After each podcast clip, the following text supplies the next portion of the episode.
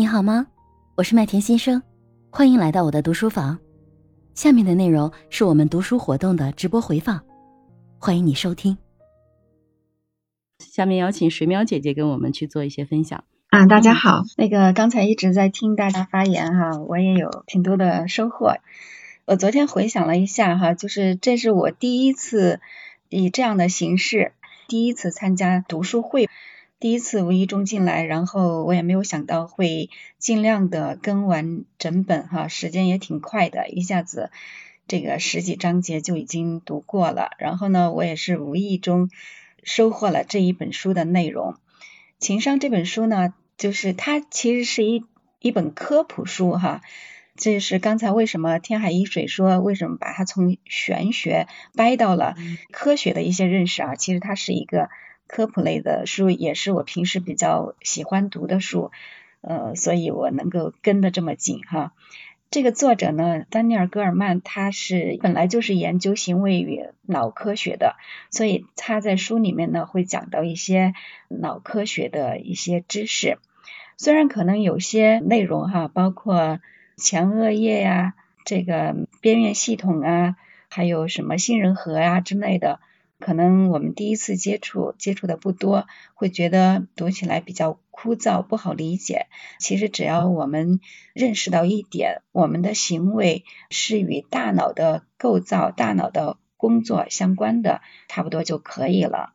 这本书呢，对我来说比较吸引的，我就是特别喜欢这类书，是因为它会把一些理论和这个案例相结合。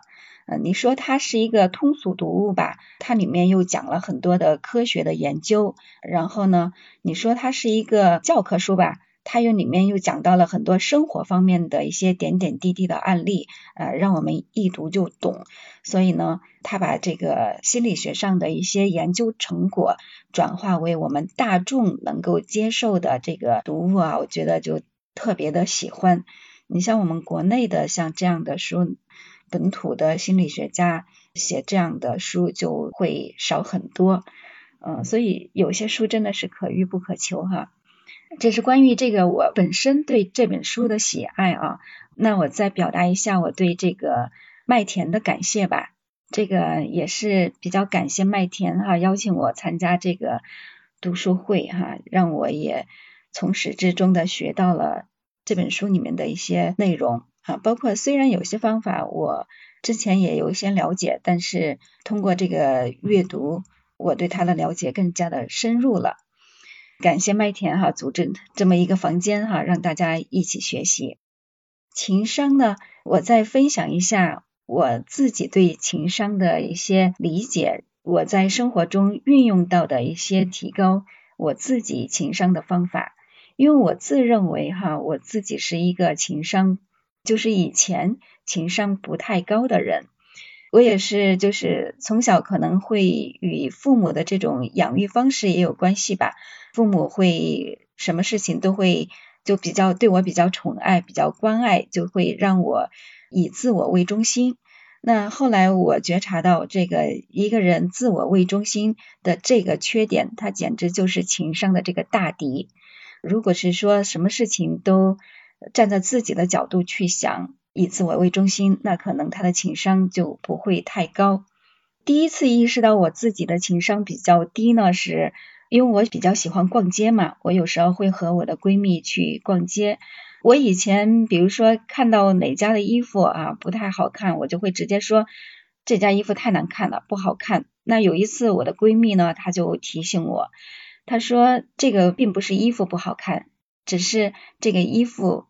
的款式你不喜欢，你不喜欢不代表这个衣服不好看。就是那一刻啊，我突然意识到哈，我的这个主观和客观的不一样。包括我现在也经常有一些事情，当我自己下结论，当我评价某一件事情的时候，我会刻意的去想一想，这个到底是我主观的认识，还是说它客观就是这样存在的。包括我们评价一个人好看还是不好看，也许就是我们自己的一个主观感受。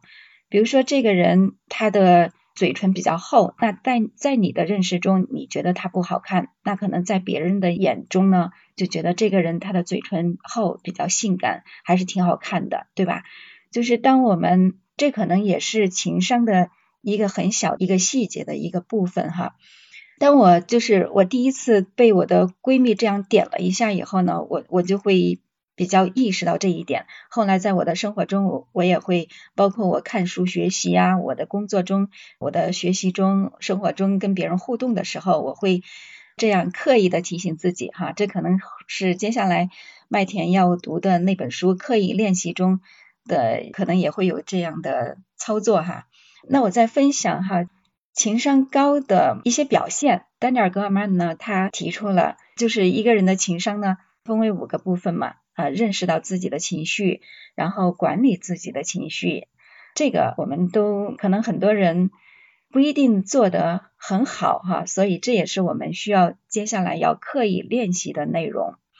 第三点就是自我激励哈，当我们走的走入情绪的低谷的时候，我们生活的低谷的时候，我们怎样激励自己走出来？第四呢，就是认识他人的情绪。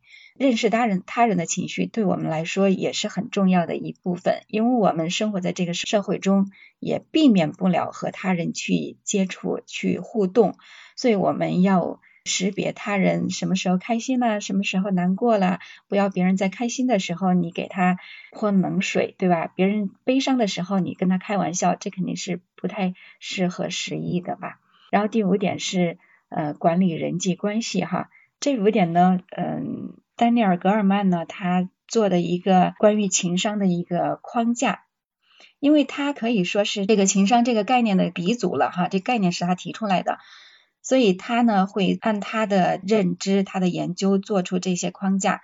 当然，我们读书的时候，我们也可以带着批判性思维去看这个书，书中可能有些你不太。理解或者你不太认同的地方，你也可以做出一些你自己的观点的认同哈。作为我个人来说呢，当我们特别喜欢一本书的时候，我们也可以了解自己就是从书中收获了什么。有些不认同的，我们也要大胆的要要提出来哈。就是我们在看其他的同类书的时候，你也可能会发现有些作者或者是其他的研究者对这本书提出异议的时候，我们可以大大胆的去接受哈。